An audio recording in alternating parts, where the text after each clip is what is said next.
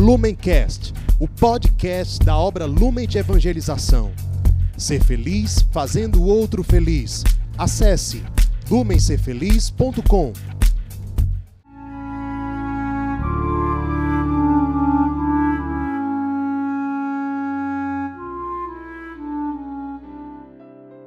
Os santos são sinais da presença do ressuscitado na história. Hoje, dia 21 de abril, celebramos Santo Anselmo.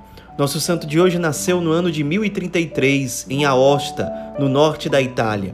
Sua família era uma família nobre, seu pai, principalmente, era um homem muito rico, ligado aos grandes governantes da época na Itália. Quando Anselmo tinha mais ou menos 15 anos de idade, sua mãe morreu e o seu pai tinha o desejo de que ele fosse uma espécie de sucessor do pai, nos negócios da família, nos contatos políticos, que se tornasse uma pessoa brilhante aos olhos da sociedade. Porém, Anselmo, ele tinha uma inclinação muito mais forte para a vida intelectual. Gostava dos estudos, buscava a sabedoria, não era nessa época ainda um grande cristão, nada disso, longe disso, aliás, mas queria a verdade, queria buscar o conhecimento verdadeiro. O pai não deixava que ele se dedicasse totalmente aos estudos. Isso exigiria que Anselmo fosse estudar no mosteiro, que eram os lugares onde o conhecimento verdadeiramente estava, e o pai não queria isso para ele. Então Anselmo, que tinha uma personalidade muito dócil, muito tranquila, ele foi obedecendo o pai mas nunca sentindo prazer no luxo, nas festas, nos banquetes, na riqueza. Nada disso alegrava o coração de Anselmo, nada disso preenchia. Até que ele decidiu fugir, abandonar tudo, abandonar a sua herança, os seus títulos, o futuro brilhante na concepção do pai, e ele fugiu num burrinho e levando um servo, o empregado da família, para ajudá-lo somente isso. E ele fugiu querendo ir para um mosteiro para estudar, porque era isso o desejo do coração dele, encontrar a verdade. E aí ele passou por vários lugares, passou por Borgonha, passou pela França e na França ele parou na Normandia, que fica no noroeste da França. Lá na Normandia ele conheceu um monge muito sábio, muito santo, chamado Lanfranco, que também era italiano. E Lanfranco acolheu Anselmo no mosteiro e ali Anselmo passou a se dedicar muito ao estudo. E aos poucos, à medida em que ele ia se aproximando da verdade, ele foi aprofundando a sua experiência com Jesus Cristo. Ele mesmo quis se dedicar ao estudo mais aprofundado da religião. Em pouco tempo, ele concluiu os seus estudos teológicos, foi ordenado sacerdote e, de forma completamente extraordinária, poucos anos depois, ele foi eleito abade daquele mosteiro. Como abade, no primeiro momento, ele se dedicou muito à pregação, à evangelização da região da Normandia. Levou muitas pessoas, de fato, à conversão, estando à frente desse trabalho de evangelização. Num segundo momento, ele passou a se dedicar muito à reforma da vida monástica.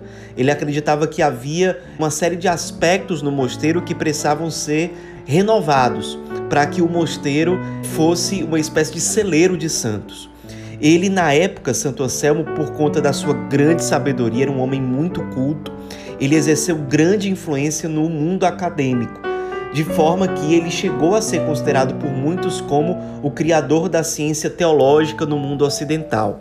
Tamanha foi a importância dele, não só nessa época, mas também durante os séculos seguintes da Idade Média. Aliás, por conta dos seus escritos, da sua sabedoria, ele foi oficialmente reconhecido como doutor da Igreja pelo Papa Clemente XI no ano de 1720.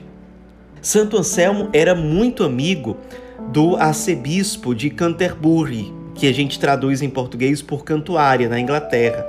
Os dois trocavam muita correspondência.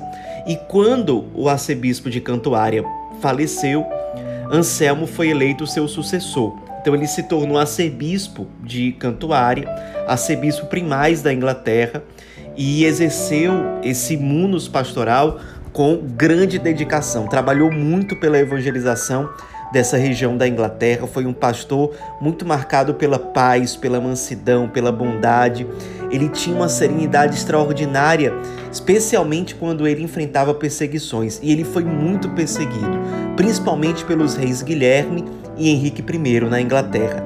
Mas ele era muito sábio e com argumentos que ele apresentava com grande paciência, com grande afabilidade, argumentos muito claros, ele conseguia geralmente desarmar os seus inimigos e estabelecer momentos de reconciliação, de pacificação, fugir das perseguições, com isso tudo, continuar evangelizando e levando muitas pessoas à conversão, de modo que foi um arcebispo extremamente sábio, extremamente santo, um grande pastor da igreja da Inglaterra.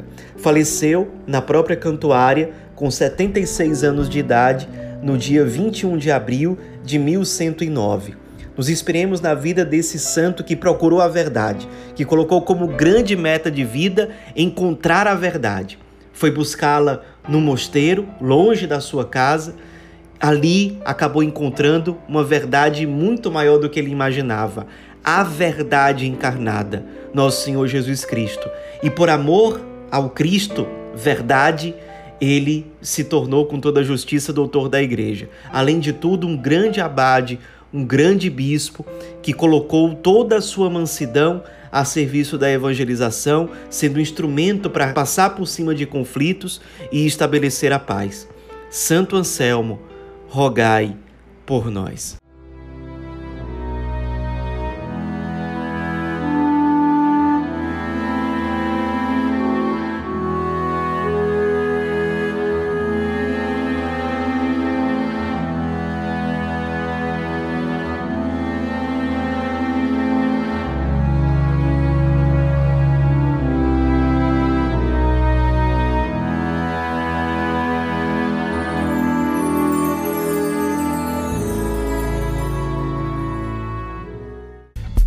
Lumencast, o podcast da obra Lumen de Evangelização. Ser feliz fazendo o outro feliz. Acesse lumencerfeliz.com.